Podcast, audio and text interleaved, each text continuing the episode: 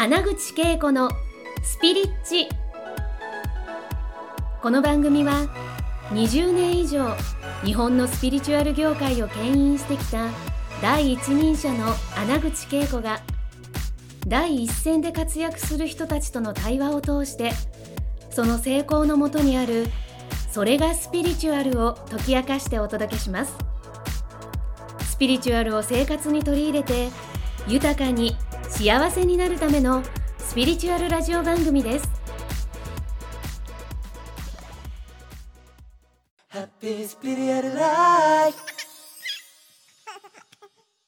その家紋を継承する。やっぱりこう、それぞれのお家に家紋がええ。やっぱり普及されていくじゃないですか。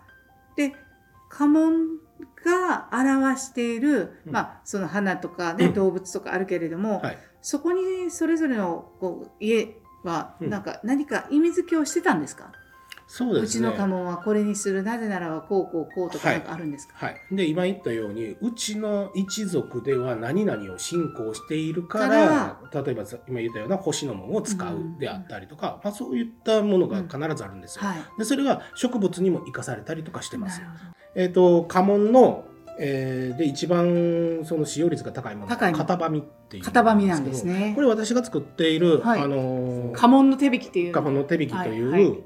えーものなんですけど、はい。これまあ僕のお手製なんですけどあありがとうございます。これとよかったありがとうございます。でこれ表紙にねはい。えっと、重大門と呼ばれるものをはい。入れてます。入れてるんですね。要するにこれ使用率が高いものばっかりなんですよ。すね。はい。ここからまあ1位でこう10位みたいこな感じで。こっからね。うち3番目です。私のうちの家あ紋、鷹の葉ですね。はい。はい。で、この1番、これが型紙と言われるもので、まあ、ハート型っぽい印象めちゃ可愛いじゃないですか。のものが三つある。で、はい。これっていうのが、まあ、よくあうんのクローバーとよく間違われることが多いんですけれども、これが、えっと型紙と呼ばれるもので、はい。型紙っていうものはいわゆる雑草なんですよ。はあ。全国どこでも、はい、ほぼ、うん、えー一年中見られる雑草なんですよ。型紙が。はい。なぜかはい。生命力が強いからです。ああなるほどね、はい、で型紙は縫い雑草なのでよく抜かれるわけです。はいはい。で抜いても、えーとね、根っこが地面に土に残るん残っですよ。てて。で根っこからでも芽が出るんですよ。出るからだから家が絶えないとかそういう意味。うんそうおっしゃる通り。ですよね。家が絶えないようにはい。というふうに言われることで、そのやっぱり武家なんかに好まれたということで。だから要するに子孫繁栄の意味を型紙の特性に求めたっていうことです。なるほどねだから日本人の面白いところは、うん。そういう何気ない日常で見られるようなものを、うん。えーそのままシンボリックにして、はい。自分を守る家を守る、うん。一族を守る、うん。血族を守るっていうものに、あえー落とし込むことができるという面白い一族だなっていうのが、本当ですよね。個人的には思うところなんですよね。うんでそれがやっぱり家紋の面白さにも自然とつながってきますし、でまた別に型紙っていうものの特性というのが本当たくさんあるんですよ。えっ、とね別名がめちゃくちゃ多いんですよ。あ一つの名前じゃなくて？調べた限りでは40ぐらいあるみたいなんですね。その方言みたいなものもなるほどね。多分含まれてははははでその中の一つに鏡草という言葉があるんです鏡草。鏡。いへー。わゆるもう本当ミラーですミラー、うーんえー、とほんで鏡草って言葉があるんですけど、これが理由っていうのが先ほどもちらっと言いましたけども、型紙には臭酸っていう酸が含まれてます、はい。その酸を用いて三鏡を吹いたんですよ。磨いたんですよ。だからね。御神教はい三鏡と呼ばれるものはやはり、えーと外であったりとか、まあ、室内にしてもそうですけども、うん。ずっと置いておくので曇ってきますよね。あなるほどね。そのうん曇りを磨くために用いられたのが実は型紙であるということです。めちゃめちゃ役に立つものなんですはい、だから、えーとその他いわゆるその仏教とかでもうん。宝具なんかを磨くのにも用いられたそうですし、はい。い、ろんなものを磨くのにも型紙って使われてたそうなんですけれども、うん。鏡草っていうやっぱり言葉うがん。残っているというのは、やはり神道にすごく関係があったっていう証でもあるんですね。なるほどね。なのでやっぱりその神社関係者はい。であったりとか、その鮭さんであったりとか、その新関系統の一族であったりとかも、えー、と型紙のものを使っているっていうのがが結構多かったりします。う。ん。はもしかしたらねこの聞いている皆さんももしかしたら型紙の、そうですね。実際に家紋を持たれている方もいるし、そうですね、あの特に型紙の場合は剣型紙という剣がついたもの。はい、へえやっぱり武家さんが結構使っておられたということもあって、うん。えー、と型紙の葉っぱプラス剣はいをモチーフに、えー、と合わせたものが結構多かったりするんですよ。だから結局なんかもしかしたらその、えー最初にあった、えっと、実際に家紋がはい。実際に融合されてうん。今のような形に型紙に剣ですよね剣はがい。記されたりとか他のなんか家紋家紋が家紋と家紋がこう融合するっていうこともあるんですか？そうですね、うん。家紋と家紋が合体することもありますしその家紋の持ってるモチーフにプラスアルファ全然別の要素が加わるっていうこともかなりたくさんあります。たくさんあって。で中でもまあちょこちょこあったりするのが、まあえー婚姻縁組によるはい。門の合体みたいなのも結構あったりします。なるほどね。なんちゃら家の門となんちゃら家の門、なんちゃらの一族一族の門が合体して新しいこういう形になりますみたいな家紋が出来上がる。だからあのね実際に、えー家紋といえばやっぱ着物にねはいはいはい実際につけてますよね。はいはいはいはい。あれはなんかすごいいあの位置がすごい大事とか聞いたことがあるんですけあど、あそうですねそれは何かすごく意味があるんですか？着物と家紋ってなってくると、その数になってくると格がどうのこうのっていう問題に結構なるんですけどへこの格運の話っていうのも結構け、えー、と戦後に作られた、えー、と呉服業界のルールだったりあするだけなんでうん。もともとの慣習的な習慣的なものではなないんですよ。う。ん。で、えーとまあ、例えばここのところにつけるもんは心臓を守る的な意味合いがあるみたいに言われたりするんですけど、するはい。これはどうやらうんやっぱりそういう後付けっぽいね、後付けかもしれない。うん、でただ背紋は違います、ね背中に紋を入れますよね入れますよね。家紋、えー、と着物に家紋といえば背中につけるっていうことを、えー、と皆さんもね、あのー印象にあるかと思いますけれども、うんうんこれがどういうことなのかっていうことを、まあ、簡単にお話ししたいんですけど、はい着物というものは、皆さんご存知の通り背中部分って全部合わせになってますよはねい。はい。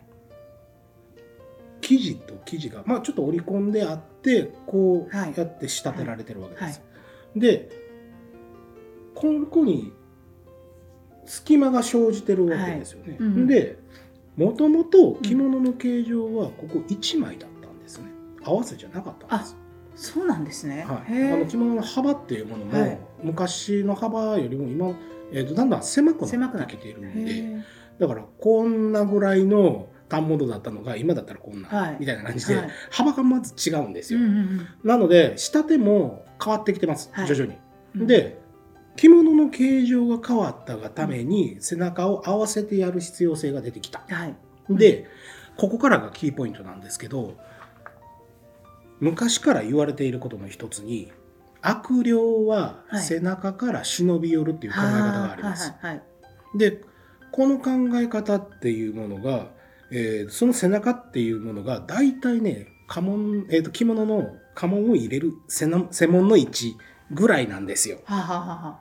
うん。でいろんなジャンルの方がおられるんですけど、うんうん例えば気候とかをされている方だったら気の巡りというものの入り口、扉になっている部分はここだよっていうふうにもおっしゃいます。はい。で医学的見地でも風は背中のこの辺りからするとも言われてるんです。あつまり人にとってやっぱりここっていうのはすごく大事な場所、うん急うんまあ、おっしゃったようにうん急所でもあるし、うんそのオンオフができるポイントでもあるんですね。はで、すなわち入り口です。はい。入り口を封印しているのと一緒で一す。緒ですね。着物はそれまでは、えー、1枚だったものなのでうん何も入ってこない。はい。でも合わせたものになるので微妙な隙間から何かが入ってくるっていう考え方なんですよ。うんだ。からそこを守るためにうん門を入れたっていうような考え方です。あるんですね。つまりうん。家紋門はお守りなんです。お守りね。だから実際に家紋というのはもうなんかね、うんあまり見なくなってると思うんですよ。それぞれのごじねご実家のねそうやって。えー墓石にだけ刻まれてるとかそういうレベルであったけれども、はい。私はこの家紋を実際に自分のいろんなところにこうなんかシンボルみたいなもんで自分が守られていると先祖にも守られていたりとかするんじゃないかなってそれを持つことでなんかつながりをなんか持つみたいなそんな感じがするんですよね。日本の宗教って何だって考えた時に、人によってまたちょっとニュアンスが変わってきます。えっ、と仏教でしょ、うん。っていう人もいますし、うん。神道でしょ？っていう人もいますし、まあ、他何かちょっとマイナー系のことを言う人もいるかもしれないしなんですけれども、大体、まあ、そのまあ神道もちょっと微妙ちょっとよくわからない部分は多少ありながらも、他のものって基本的に諸外国の宗教だったりするわけですよ。で日本の信仰的な宗教宗教というよりも信仰ですね。信仰観っていうものは、うん。結局祖霊信仰と呼ばれるものなんですね。その先祖を大事にする。にしてね。だから神様うんぬんどうでもええねん先祖が大事やねんっていうような考え方をするのが日本人です。うん。自分は無宗教です。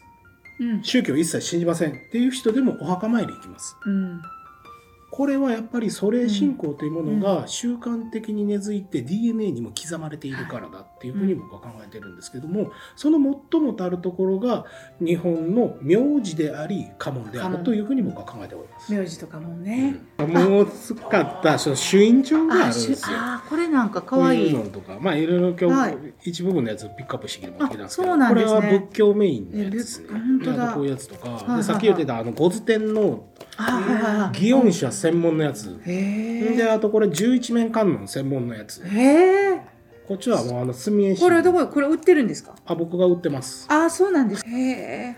だからこれとかも十一面観音、んまあ今回の十一面観音ばっかりの御朱印を集めるやつ。にしようと思っへて。え。でこのなぜ僕がこれを作ったかっていうのもうんエピソードがアホほどあるんですよね。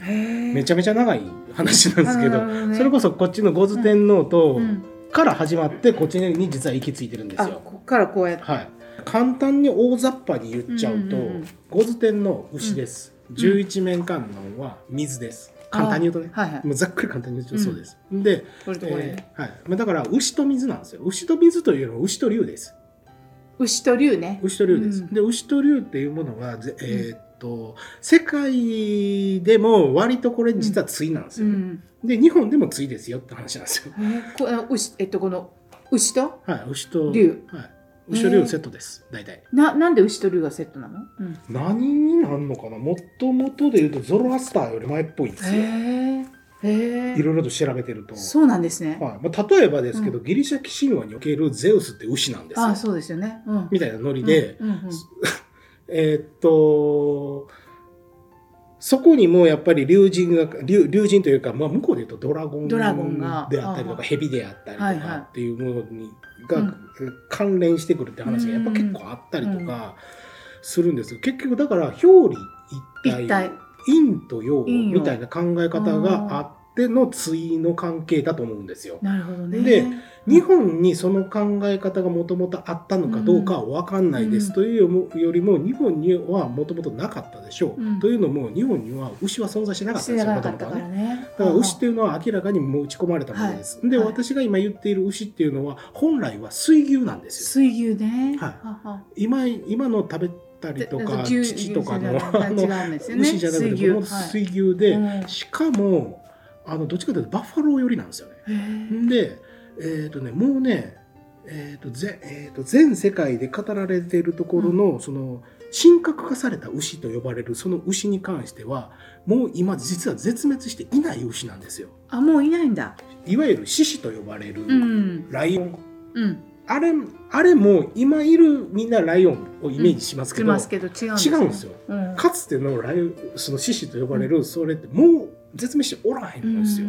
みたいな感じでかつてはどういうものだったのかっていうのと、うんうんほんで今我々が思ってるものとまた特性がちょっと違ったりとかするんで、うんっていうのもあってでそうやっていろいろとバーってねかんやわーって調べてるうちに、うんまあ、完全に気づいたのはもう間違いなく牛とうん竜はセットですよっていうのが見えてき牛と竜のたんですよ。セットは初めて聞きましたはい、ね。で牛と竜はセットです。でこの牛と竜とセットっていうものはこれはいろんな姿に変えてます。その変えてるのが何なのかっていうのがキーポイントです。でこの牛っていうものはこの五図天皇というもので分かりやすくはいはいあります。はい。でもしくは疫病のことです。もしくは早々の地のことです。お墓のことですで薬剤のことですうんいわゆる負のものが大体牛なんですよああなるほど一ね。方竜はこれはせえーその時の状況に合わせて荒ぶってるかそうではないかみたいな。うん。でまたすお姿もうん。いろいろとありますけれど、基本的には川のことです。ああなるほどね。うん、あの流脈云々とかとそういうのはひとまず置いといて、うん。まず基本的には川のことです。うん川が大体もう龍神さんです。うんで龍神さんは本地衰弱って言葉ご存知ですか？え知らないです。本地衰弱っていう言葉があって、本地っていう言葉は仏教の言葉です。はい。衰弱って言葉は神道の言葉です。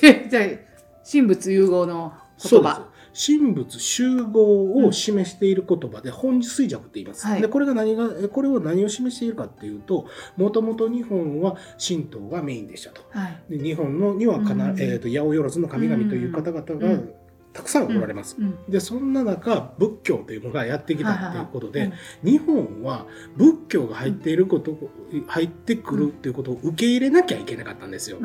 で受け入れるためには、えー、と納得をしなきゃいけなかったんですね。うんうんなので日本におられる神々が別の名前と姿を持ってやってきたっていうふうに解釈したんですよ。これが本地衰弱という言葉です。はあすなわち仏さんのなんちゃらっていう仏さんは日本のなんちゃらっていう神様と同一だよねっていう考えますよね。方になっだっててるんですよ。恵比寿神もそうだし、なんか、はいそのいっぱいあるじゃないですか。あのインドから入ってきたあそうです。だか。らはいエベスさんだったらうん。もともとは、えー、とヒルコだよねはい。とか、薬師如来っていうあ神薬師如様が来ね。はいおられ。ます、薬のね、はい。はい。は持った方なんですけど、うん。この薬師如来は、えっ、とスサノオノミコトと同一ですよ薬師如来とスサノオが同一。はいそうです。面白でー。スサノオノミコトは今言ってたその五頭天皇と一緒ですよっていう集合しちゃってるんで、薬師如来と十一面観音がセットなんですよ。ここで思い出してほしいんですけど弁天さんの眷属って何ですか？眷属？はいお使いです竜。竜竜および蛇ああ。でもしくは、まあ、一説にはナマズ説もあるんですけどナマズ。はいあまあ、これはねちょっと一木島比とかそのいうのがちょっと関連してくれるっぽいんですけど、まあやっぱりその竜であったりうん蛇とかだったりとかするんですよね,、なやっぱり水があるとあ。ころ水のあるところのね。はいっていうところもあってねになってね。はなのでえーとね、十一面観音さん菩薩,、うん菩薩がおられる、えーとお寺さんの周辺には100%に近い確率で川あります。ああ、なるほどね。はい、そうやって見ていくと、はい。ね。だから川の一番重要であろう中腹ぐらいのポイントに絶対あるんですよ、うん大体が。うんうん。まあ、もちろん下流の方にもあったりとか、うんうん上流方にもあったりとかあるんですけど、うん。でその周辺には、うん。えっと、薬師如来も絶対お祭りされる大体絶対次の、必ずうんね。お薬師さんおらる。れるんで。うんでそこにはさっき言ってた五頭天皇がお祭りされてるケースっていうのが多々ある現在ではスサそうなんですね。だからこれを作ったということですよね。あそう今回の放送はいかがでしたか？穴口恵子に聞いてみたいことや感想がありましたらぜひ公式ホームページよりお送りください。www.keikoanaguchi.com またはインターネットで穴口恵子と検索くださいそれでは次回もお楽しみに。